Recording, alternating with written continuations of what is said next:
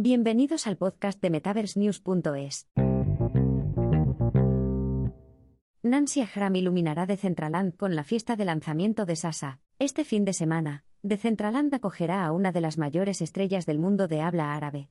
El icono del pop libanés, Nancy Ahram, engalanará la excepcional sede de Metakey para lanzar su último single, Sasa.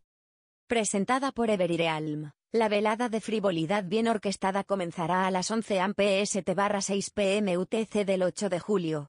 Durante el evento, la reina del pop árabe acompañará al mundialmente conocido productor musical Marshmello, en la gran presentación de su última colaboración.